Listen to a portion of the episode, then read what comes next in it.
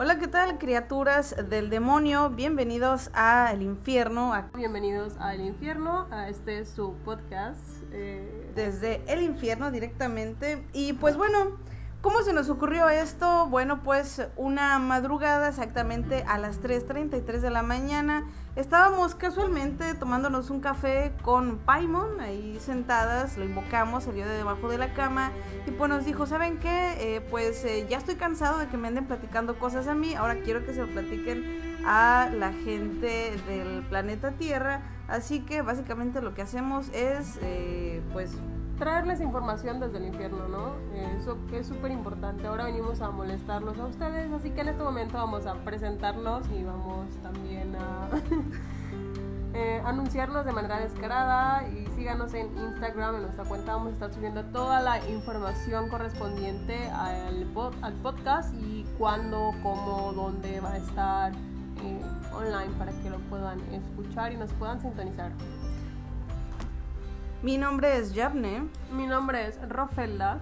Y vamos a estar hablando de cosas eh, que pueden llegar a ser un tabú. Mucha gente no está lista para escucharlas. Hay mucha gente que eh, van a tocar sus fibras y va a estar duramente criticándonos, pero si nos pregunta si nos importa, pues la verdad es que...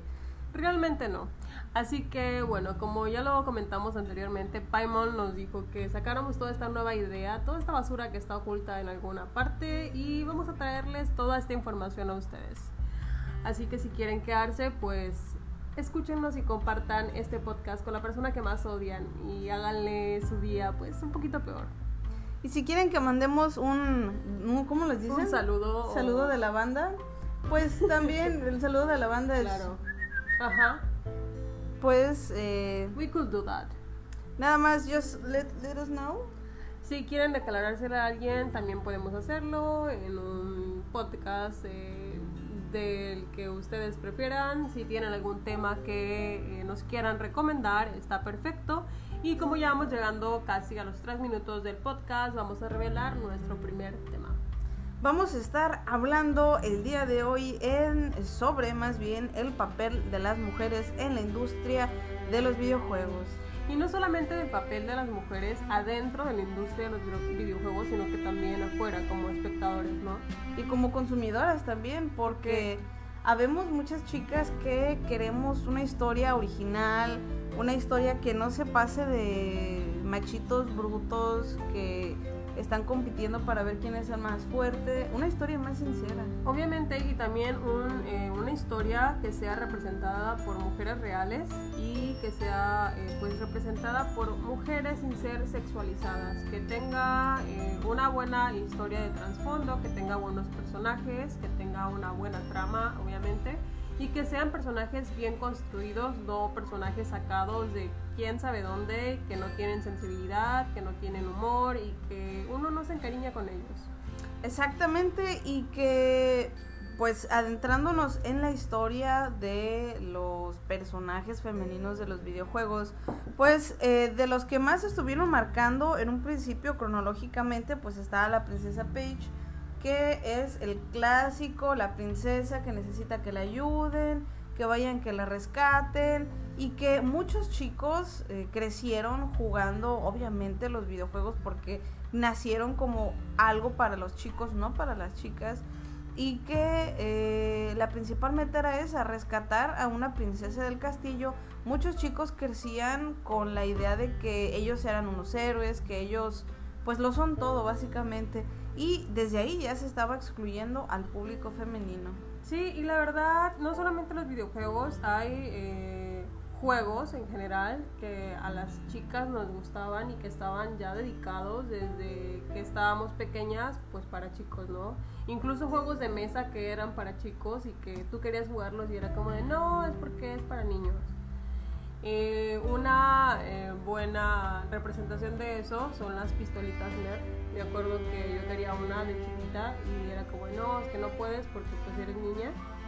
Y hasta hace unos años atrás acaban de sacar una versión rosa de las pistolas Nerf. O sea, yo no quiero una pistolita rosa. Si hubiera querido una pistolita rosa, pues no sé a quién se le ocurrió que el rosa es femenino El rosa lo puede usar cualquier persona, es solamente un color y desde ahí pues ya estamos generalizando que el rosa es de una niña y todo eso se queda en nuestra psique guardado y pues por lo tanto también cuando crecemos como niños creemos que el rosa no lo podemos usar nosotros. Y que de hecho hasta está en los, en los, en el calzado. Si tú quieres comprar, me ha pasado muchas veces que quiero comprar unas botas que se vean muy bien, pues resulta que no, que tienen rosita, que tienen unos tenis que tienen algo rosita, o sea, está chido, todos los colores están muy bien, pero ese es el problema. Entonces, en la industria de los videojuegos tratan de meter una figura femenina, pero así como hacen con el color rosita, les agregan algo que no necesitas o un exceso de proporciones físicas que no se acercan en absoluto a lo que es real o muy poca ropa, o sea, tratan de incluir la parte femenina en los videojuegos, pero lo hacen de una forma muy borda, muy muy tosca. Sí, lo hacen de una manera que la mujer queda también o en segundo plano o queda en un primer plano, pero muy sexualizada. Y nos podemos dar cuenta de que la mujer sí ha tenido eh, un papel dentro de esta industria, pero lo hemos visto crecer eh, con pasos muy pequeñitos adentro de esta industria. Hasta ahora hay muy pocos videojuegos en los que la mujer realmente ha marcado o ha dejado un papel en el que tú te encariñes y te identifiques como mujer. Yo me he identificado con dos, tres personajes nada más hasta ahora. Y aquí también viene algo súper importante que eh, creo que eh, los hombres van a odiarnos por esto, pero creen que las mujeres no podemos ser jugadoras activas conforme a los videojuegos. Creen que si una chica juega un videojuego nada más, no puede ser gamer. Tienes que ser una mujer que está jugando 24/7 para poderte considerar gamer. Y eso no es verdad. Tiene 95 y tengo un acercamiento con los videojuegos.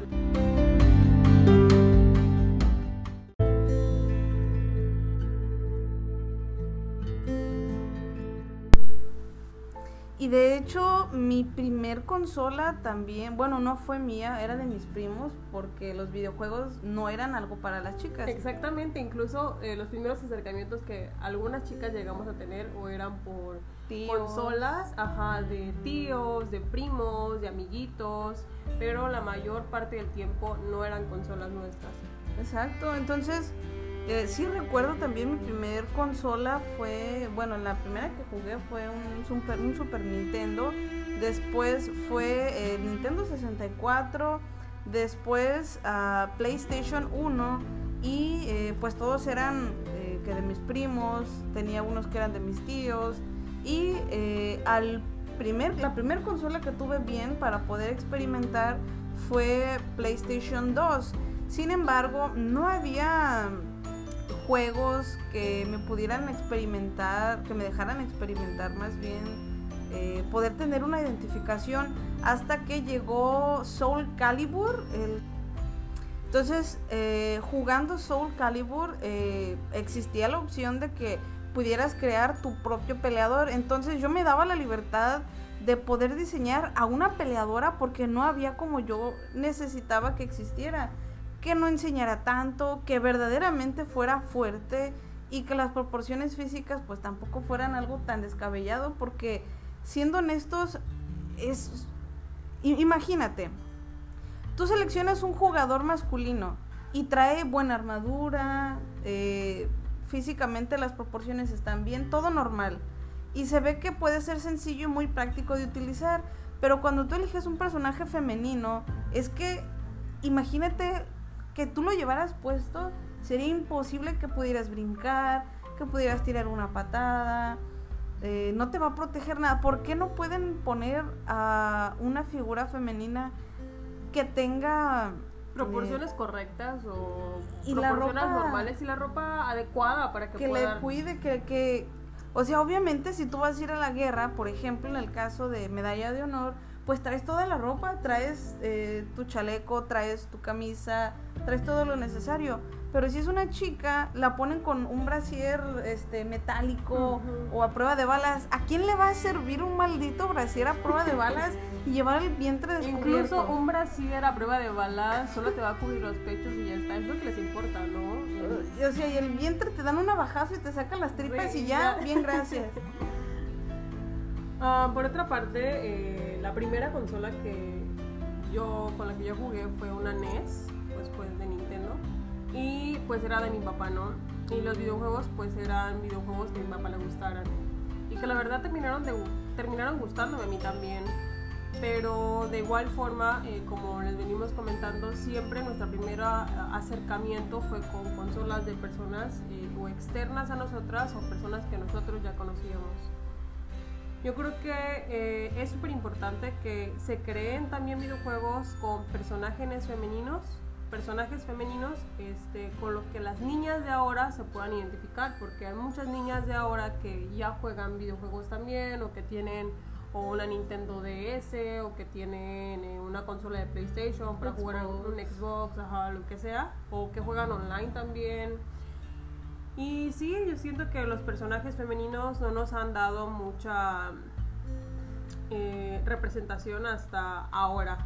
Y no hay una identificación porque es muy común que los chicos digan, no, ¿sabes qué? Yo me siento como Dante, yo me siento como Kratos, yo me siento Asuras.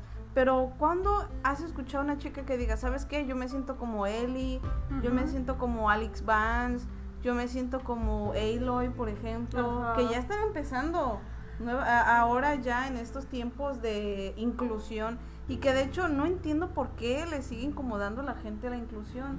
¿Cuál es el problema de que traten de en el mercado que traten de proyectar figuras que habían estado siendo excluidas para que pueda existir una identificación, o sea que no quieren que se identifiquen las personas. Pues es que no quieren a una mujer empoderada en sus videojuegos y ellos no quieren eh, sentir esta parte femenina que incluso los hombres tienen, porque tanto hombres como mujeres tenemos partes femeninas y partes masculinas en nuestra personalidad y pues eso es lo que les cala, ¿no? El jugar con esa parte suya, identificarse con un personaje femenino es lo que más les debe doler y no a todos los chicos, no estamos generalizando, porque hay personas que, por ejemplo, ahorita que mencionaste a Ellie, en este nuevo The Last of Us 2, pues juegas con dos mujeres que son, están súper empoderadas, que buscan venganza a las dos, y hay personas que yo sé que no lo jugaron porque están jugando con un personaje femenino.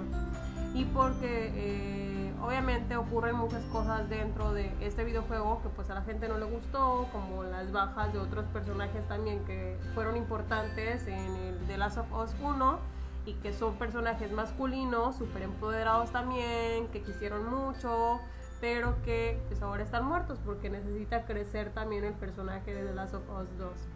Y sí, también en Horizon Zero Dawn nos dieron un personaje maravilloso que es Eloy, que todo el mundo ama y que nosotros también amamos. Y son personajes que eh, incluso a mi sobrina de 9 años le encantó. A mi sobrina le encantó Eloy y le puse que jugara Eloy y le encantó porque es un personaje empoderado y es una mujer, ajá, que se ve bien con lo que está usando, se puede mover bien incluso con el traje que trae y eh, es un personaje con el que te sientes identificado incluso con su historia.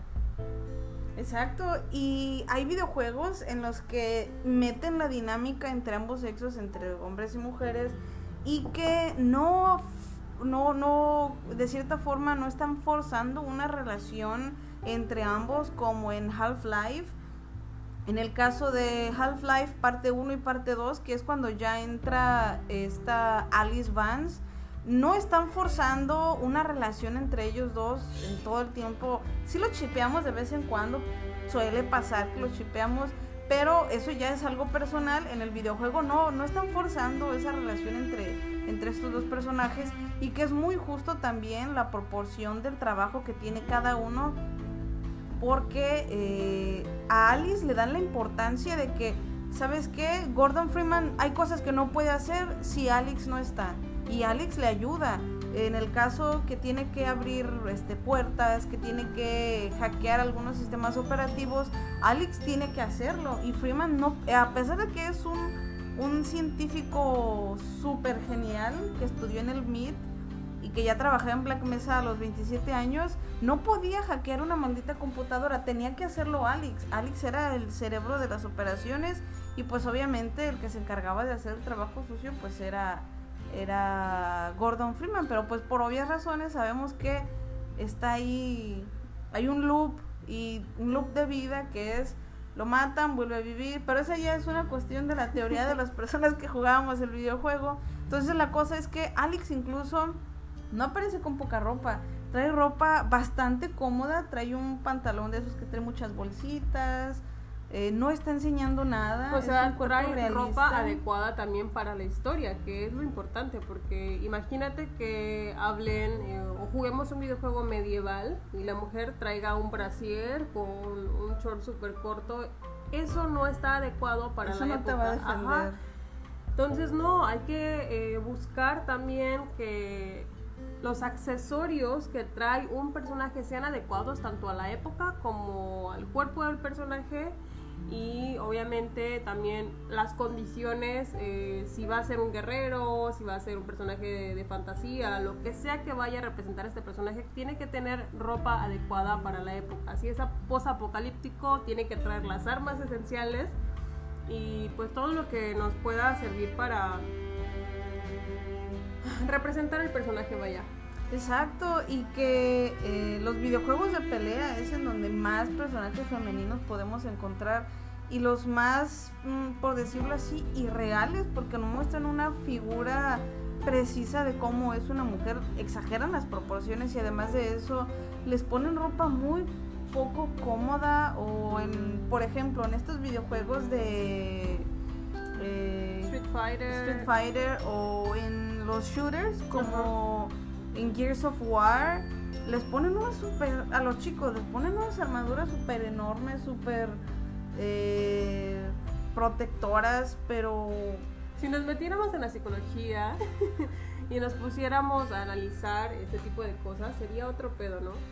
Obviamente, sobre la masculinidad, ¿no? El que bueno, pues ya según la psicología podríamos hablar de otro tipo de cosas, por ejemplo, eh, la persona que está representando o creando a este personaje, el por qué lo crea de esa forma, porque no quiere perder la virilidad o la masculinidad, entonces necesitan empoderarse y ponerse la armadura para sentirse pues un hombre. De hecho, hasta en los mismos iconos o en los avatars de las personas cuando juegan, de hecho, muy pocas veces tú te puedes dar cuenta cuando, y es es un reto muy, muy complicado, que te puedas dar cuenta que alguien sospeche que en un videojuego quien te está pateando el trasero es una chica. Porque pones un nombre neutro. Entonces, eh, en el mismo chat del videojuego que estás jugando, eh, mandan un mensaje y te hablan como si fueras un chico. ¿Alguna vez alguien te ha dicho, oye, eres una chica o un chico? Te, tratan como ya están dando eh, por hecho que están jugando con otro chico, que no están jugando con una chica. Y en cuanto saben que ese jugador que te está pateando el trasero es una chica, luego luego empiezan, pásame tu número de teléfono, es que eres una tonta. Y empiezan a, ya empiezan a ofenderte cuando les empiezas a patear el trasero. Es que me ha pasado muchas veces y te empiezan a ofender. Es que eres una de estas, es que eres una de aquellas, seguramente tú eres, eh, ¿cómo dicen? Feminazi. Ah, feminazi. Es que seguramente tú eres feminazi. Y, y la que se me hace la más absurda es que traigo hack. Que tengo hackeado el juego y que por eso tengo habilidades mejores y que no sé qué. A mí yo creo que lo que no me gusta de los videojuegos, sobre todo los que son gratuitos, las plataformas de videojuego en multiplayer o multijugador, es la necesidad de eh, comprar eh, objetos para sentirse también más poderoso. Incluso los objetos no te van a ayudar a ser mejor jugador. Ya se me da mucha risa porque eh, jugando algún videojuego, X Call of Duty online, lo que sea, me he encontrado con mucha gente que trae armas súper geniales, pero que te tiran a los pies y que no saben disparar. Y es como de, what, why, why are you doing that? Y son chicos. Y son chicos, ajá. A mí la verdad no me gusta cambiar de icono. Yo cuando juego en, online. que sea online, siempre dejo la fotografía de mi red social, la que tenga, y pues sale que soy chica y mi nombre también dice que soy chica. Y a veces cuando invito a gente para que jueguen o vuelvan a jugar conmigo, eh, mucha gente no te acepta por lo mismo también porque eres chica. Es como, ay, ¿para qué voy a tener una chica? O también cuando te metes a los chats de mundo abierto, la gente es como de que, yo ocupo una chica para que entre en mi equipo de no sé qué. Y es como de, ¿por qué tiene que ser una chica también? ¿Para qué lo necesitas? Pero es lo típico, lo mismo que se dice cuando van a formar una banda, ¿no? Típico eslogan que ponen de chichis para la banda, ¿no? Eso mismo pasa con lo de los videojuegos. O los típicos chicos que ven que una chica es gamer y es como de que, ay, hay que invitarla a que juegue con nosotros. Y me pasó varias veces también, en la preparatoria, en la universidad, es como de, ven que fuiste una chica que creció jugando videojuegos y o una, quieren ver qué tal juegas para hacerte menos, sentir menos de que, ay, eres bien mala o yo qué sé, o dos, porque realmente eh, quieren eh, que te unas a su equipo y juegues con ellos. Puede pasar y puede que no. Pero sí, en tanto en preparatoria como en la universidad me pasó que me invitaban de que, oye, ven a jugar con mis amigos. Y la verdad yo siempre preferí no ir porque siento que sí es como para burlarse de uno. De hecho, es lo, lo, para eso lo hacen principalmente.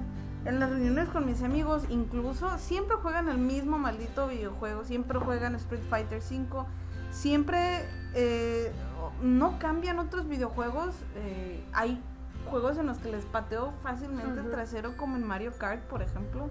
Son juegos, el Smash Bros. también. Pero siempre eligen el juego en el que soy más mala para poder patearme el trasero y lo juegan una vez y otra vez y otra vez. Y yo creo que ya ahí como que están haciendo la exclusión y a mí de plano ya no me dan ganas de ir con ellos a jugar porque ya sé que van a jugar el mismo juego y no van a aceptar jugar uno en el que sí les pueda patear el trasero. Sí, eso también yo creo que hay que ir integrando, que las mujeres también somos buenas en ciertos videojuegos eh, y en otros no somos tan buenos, igual que los chicos, porque hay chicos que también son muy malos en un tipo de videojuegos, pero son muy buenos en otro tipo de videojuego. Como a mí casi no me gustan los videojuegos en multiplayer, pero si me pongo a jugarlo y le agarro el rollo, eh, me hago buena, pues es como todo. Pero a mí los videojuegos que más me atrapan son los videojuegos del modo historia, donde tienes un personaje principal y puedes llevarlo al mundo abierto y ir descubriendo los personajes, y descubriendo la personalidad que tienen, la historia, como lo dice, modo historia. Y em, yo creo que está muy genial que ahora eh, se estén dando la oportunidad de incluir más personajes femeninos, porque anteriormente teníamos muy pocos personajes, como lo era Lara Croft. Que estaba sexualizada. Estaba súper sexualizada. Y nos podemos dar cuenta también de que estaba súper sexualizada conforme fueron avanzando los años. Ella con el mismo short corto, la camisa, luego le subieron la camisa para que se le viera el abdomen y cuando salieron las pelis de Lara Croft, que salió Angelina Jolie, pues fue un boom, me acuerdo también. Y salió un nuevo videojuego de eh, Tomb Raider y quisieron adaptarla a la pantalla eh, grande con Alicia Vikander como Lara Croft. Y me acuerdo que eh, comparaban mucho a Alicia Vikander con Angelina Jolie, siendo que son dos Lara Croft totalmente diferentes y hay que respetar también esa parte en la que ahora quisieron hacer una Lara Croft más eh, apegada a la realidad. Angelina Jolie es hermosa, es real también, obviamente tiene una proporción de cuerpo espectacular, todo lo que quieran, pero eh, hay que eh, respetar también que estaban creando una película basada en un videojuego pues ya de estos años, no en un videojuego del 95 ajá, o del 2000 en el que Lara Croft seguía con el short y la camisa cortita, que también me gusta mucho el concepto del personaje y cómo está diseñado el personaje de Lara Croft anteriormente, pero no me identifico con ese personaje. Pues es que evolucionó también y no hay por qué estarse apegando a tener siempre, a querer siempre el mismo modelo, porque dicen es que mm, ya están faltando el diseño original del, del personaje.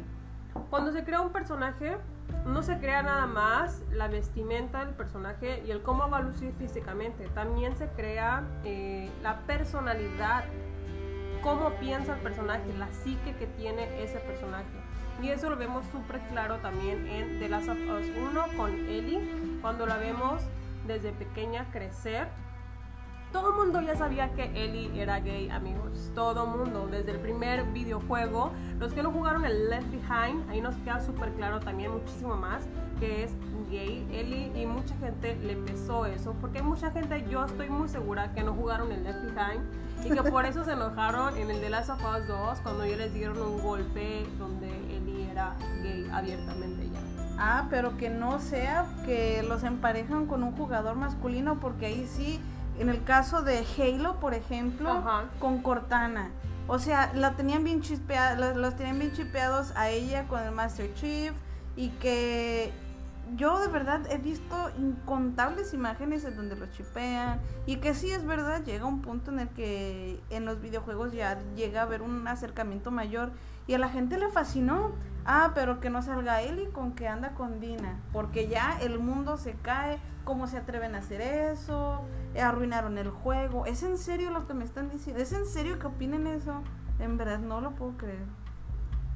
Y pues hay muchas cosas en las que tenemos que fijarnos también a la hora de hablar de videojuegos y como mujeres nosotras, eh, como gamers, podemos eh, decirlo porque hemos jugado incontables videojuegos. Hemos visto cómo ha crecido la industria de los videojuegos desde afuera como espectadoras. Hemos visto cómo han ido evolucionando, cómo han ido integrando personajes tanto masculinos como femeninos e integrando también eh, personajes de la diversidad eh, del mundillo eh, LGTBQ, no sé qué desmadre, porque es un desmadre ya. este, pero eh, cómo se ha ido incluyendo todo esto y que a mí se me hace que, pues viva la diversidad, amigos, hay que dejar que incluyan diferentes caracteres para que nosotros como sociedad y los niños que van a ir jugando se puedan identificar con un personaje que sea valiente, que sea audaz, que tenga, que, sea, yo que inteligente, no que sea un personaje que se ve bonito un personaje que tiene una proporción corporal que no es real y que va a tender a ser así. No, hay que darle a los niños eh, personajes eh, más reales y que tengan una causa eh, mayor en los videojuegos. Y una historia también mejor contada y mejor escrita. porque pues hay muchas historias que la verdad siento que nada más están ahí para hacer historia, porque ya nadie se acuerda de ellas, la verdad, por eso son historias que son hechas para hacer historia. Y que sirvan también para que se identifiquen las niñas, porque ya salieron todos los videojuegos, bueno, siguen saliendo todavía, videojuegos en los que los chicos se identifican desde que son unos niños, y ya es hora de que llegue un personaje, de que llegue un videojuego que contenga un, personaje femenino como esta, ¿cómo se llama la, la, la que sale antagonista en The Last of Us 2 con Ellie? O está Abby. Abby, como Abby. Yo creo que Abby es un, boom, un, chocó y, y le pegó en la... Es que Abby no nada más es un personaje muy bien creado con el que te vas encariñando porque te van mostrando cuál es su personalidad, no nada más es un personaje que está allí plasmado como un personaje secundario.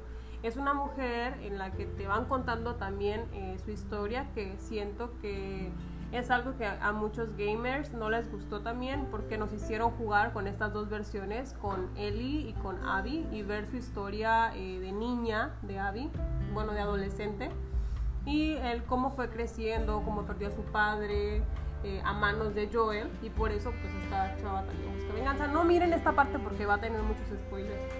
De hecho, debíamos haber dicho primero spoiler alert. Y si ya lo escuchaste y el spoiler, el spoiler alert vino después, pues la verdad es que no me importa.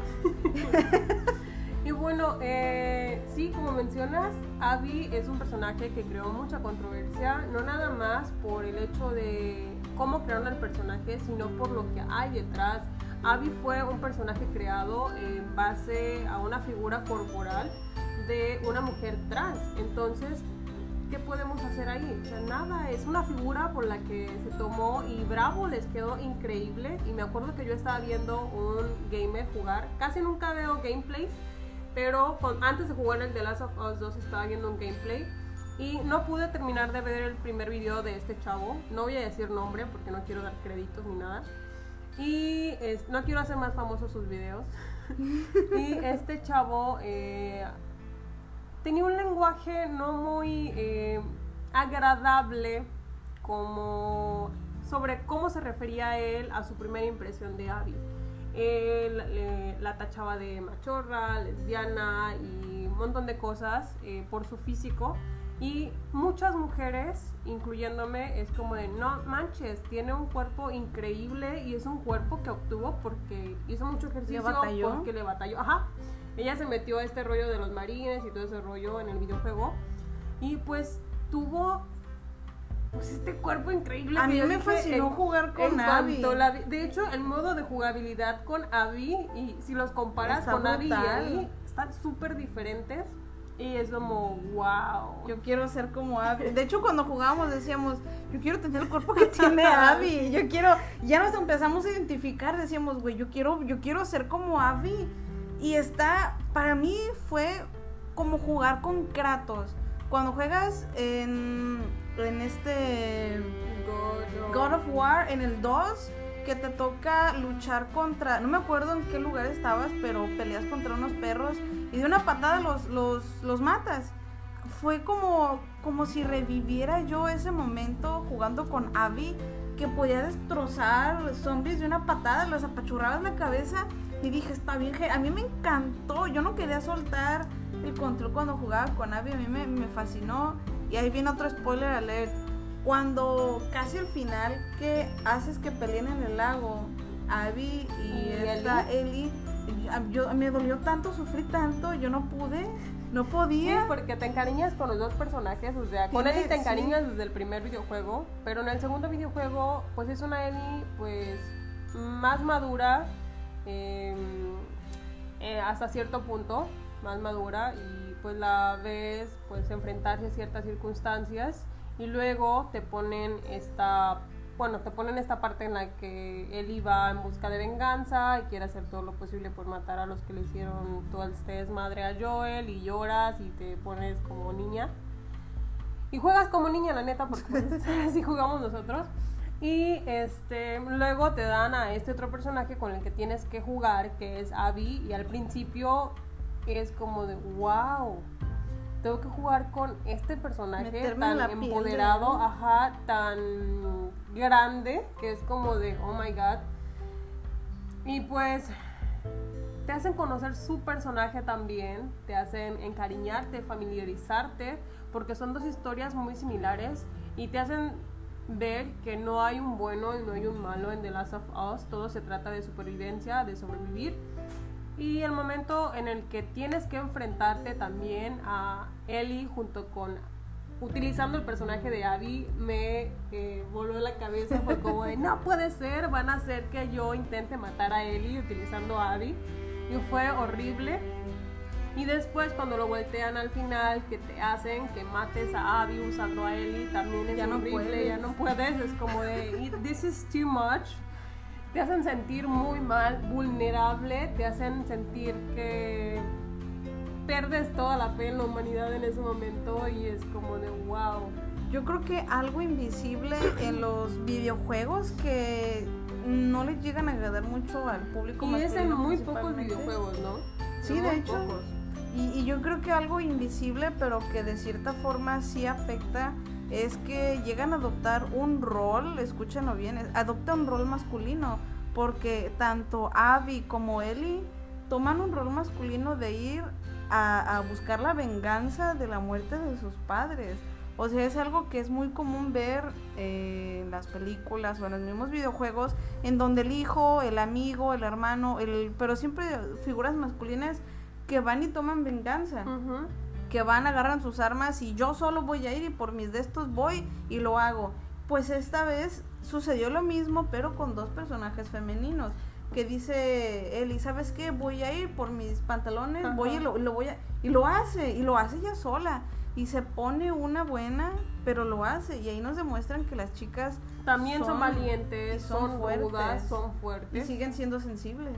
Y por eso es cuando nos referimos a que las mujeres y los hombres tenemos estas dos partes, tanto femeninas como masculinas, y no está mal eh, jugar un videojuego que esté representado por chicas. No está mal jugar un videojuego que esté representado por chicos, siempre y cuando eh, nosotros podamos identificarnos con los personajes y no nos sintamos mal eh, conforme a esos personajes. Así que está bien si no te gustó The Last of Us 2, está bien si no te gustó el Last of Us 1, está bien si no amaste a, Abby, pero la verdad, nosotros queremos más videojuegos con mujeres empoderadas y como personajes principales, obviamente, y que no sean sexualizadas.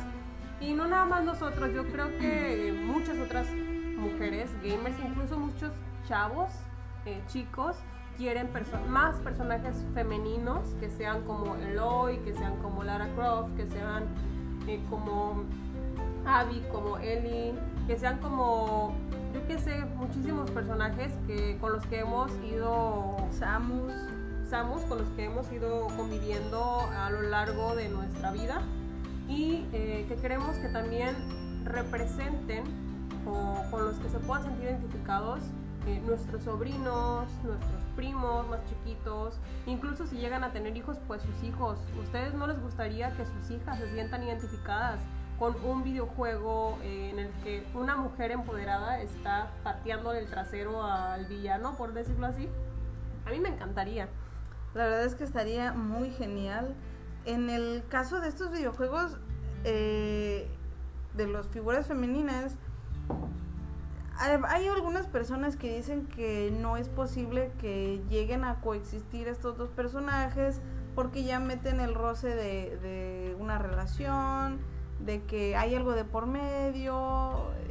La cosa es que no pueden poner o no pueden pintar una figura femenina y que sea tal cual, que sea ella misma, sin necesidad de que se le agregue un personaje extra, como en el caso de Daukutsu Monogatari, que es un, un juego tiene una plataforma de RPG, un juego de aventuras, y que coexiste con otro niño, con un robot, eh, y no se chipean tampoco ellos dos. De hecho, en el fanfic tampoco los llegan a chipear. Es mínimo el fanfic en el que los chipean estos dos. Pero es un juego que también disfrutas mucho porque puedes jugar eh, mitad y mitad, básicamente. Juegas una parte con, no me acuerdo, Quad creo que se llama el, chico, no me acuerdo cómo se llama la chica robot, pero le trae un arma roja. Incluso ella le tiene que ayudar brindándole armas más chidas a, a Quad. Y es uno de esos juegos en los que pueden interactuar estos dos sin que pongan algo de por medio.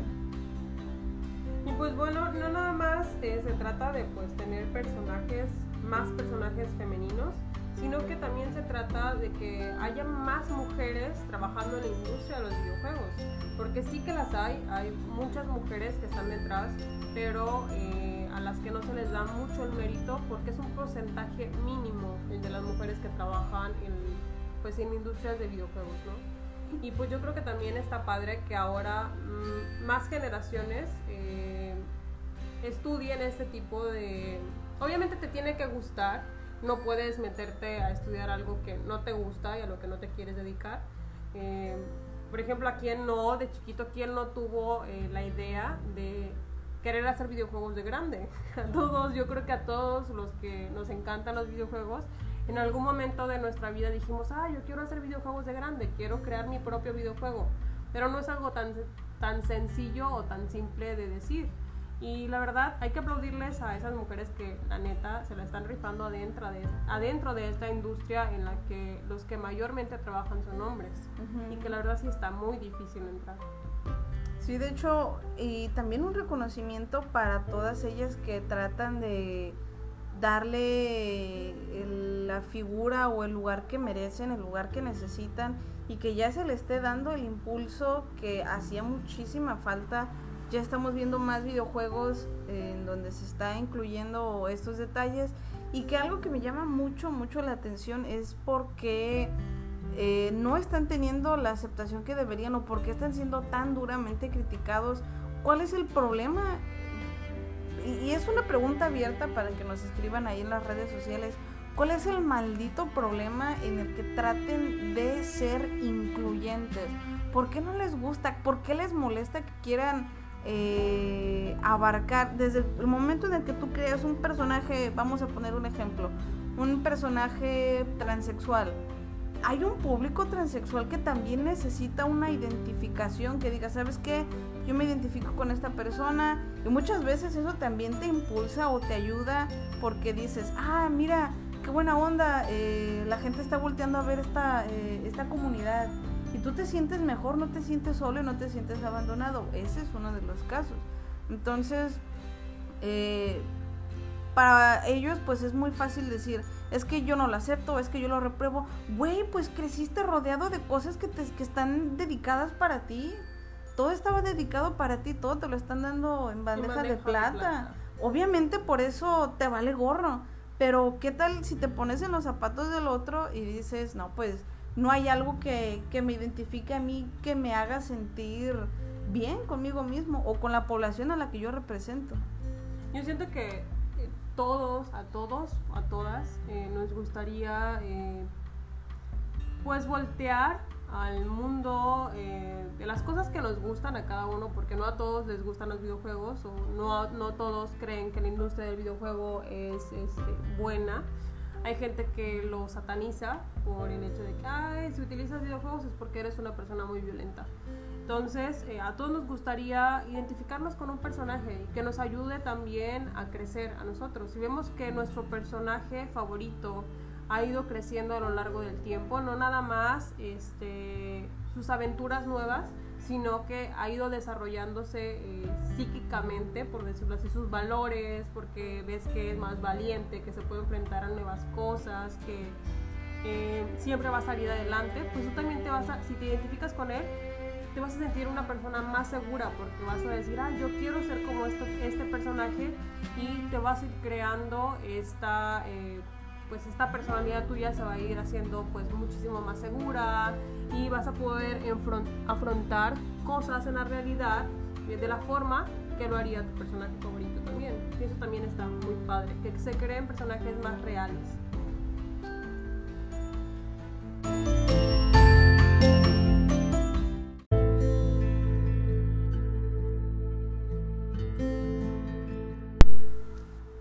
Bueno, son muchísimas las temáticas eh, y más temas de los que se pueden hablar. Eh, viene pues dentro de, esta misma temática este personaje de Metroid Prime Samus que fue muy popular en su tiempo, la gente no tenía idea y probablemente algunos de los que nos están escuchando no sabían que ese, esa armadura, yo la confundía con un león en realidad no sabía que era, que era una persona con armadura, yo creía que era un león. Eh, resulta que es una chica y se llama Samus.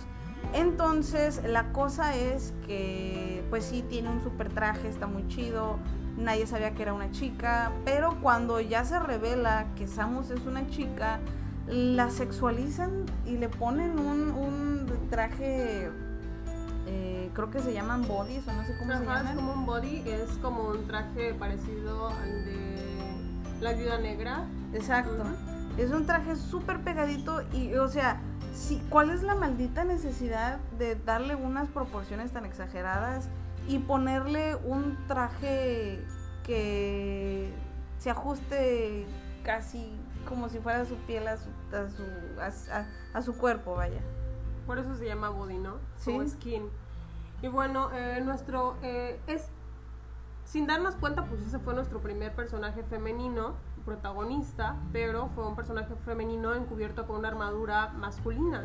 Y pues todas las niñas que, que lo llegamos a jugar de chicas, cuando también estaban estos otros videojuegos que eran como el Contra, el Donkey Kong, un montón de videojuegos que jugamos de niñas, este, después llegó Lara Croft, que fue ya un personaje femenino, eh, con un personaje, un personaje principal, pero es un personaje construido para eh, un público eh, masculino y es un personaje muy sexualizado con el que no muchas, muchas chicas se van a sentir o poder identificar porque no todas tenemos un cuerpo parecido al de esa Lara Croft. Y hay muchas chicas que sí lo tienen y que está bien que se identifiquen con ese personaje porque no deja de ser un personaje valiente, no deja de ser un personaje empoderado, pero es un, un personaje empoderado físicamente. Es un personaje que se vende por el cuerpo, no por las habilidades que tiene. Y que lo curioso es que no, como, como dicen, una, una de arena por una de, de cal, ¿cómo dicen? Cuando se refieren a que uno y uno, pues es cierto, la hacen fuerte, empoderada, pero la hacen también eh, como una figura sexualizada. Entonces parece que no pueden tener un balance de hacer algo más honesto y que no esté cumpliendo esos estatutos o los que tenían antes porque ahora pues ya obviamente ya están cambiando pero sigue existiendo sigue presentándose esa misma y yo creo que también han ido cambiando porque hay personas que son padres de familia y trabajan en la industria de los videojuegos y quieren también personajes eh, que sean más realistas y con los que sus hijas se puedan identificar. Y eso está muy genial que los hombres también estén eh, adaptando o que estén integrando esta figura femenina más real y esta figura femenina menos eh, sexualizada y obviamente eh, pues más empoderada para las nuevas generaciones. Y bueno, hasta aquí vamos a dejar el podcast del día de hoy. Ya pasaron como 40 minutos, lo más probable.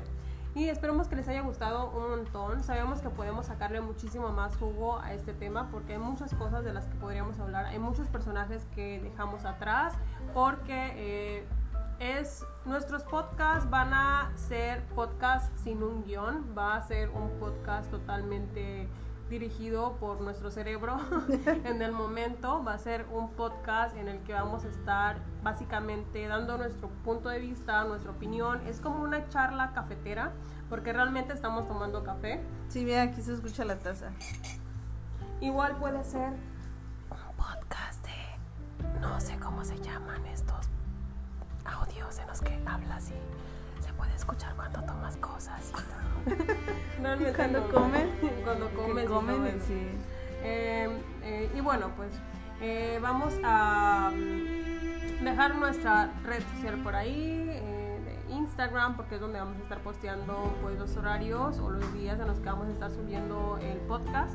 Y esperemos que les haya gustado mucho, que se identifiquen con alguno de los personajes que ya mencionamos anteriormente eh, yo en lo personal amo muchos personajes de los que no mencionamos, como la princesa Zelda me encanta, aunque es una princesa la que tienen que rescatar. Es un, juego que me encanta, me, gustó mucho jugar con un personaje eh, masculino, que en este caso es Link, pero que yo siento que tiene esta parte femenina, también y me encanta también. Entonces hay que crear más personajes así, que tengan estos dos lados y que no sea fácil jugar y no sea fácil quererlos, eh, identificarnos con ellos. Y bueno, hasta aquí nos dejamos y nos vemos en nuestro próximo podcast aquí en el infierno. Bye.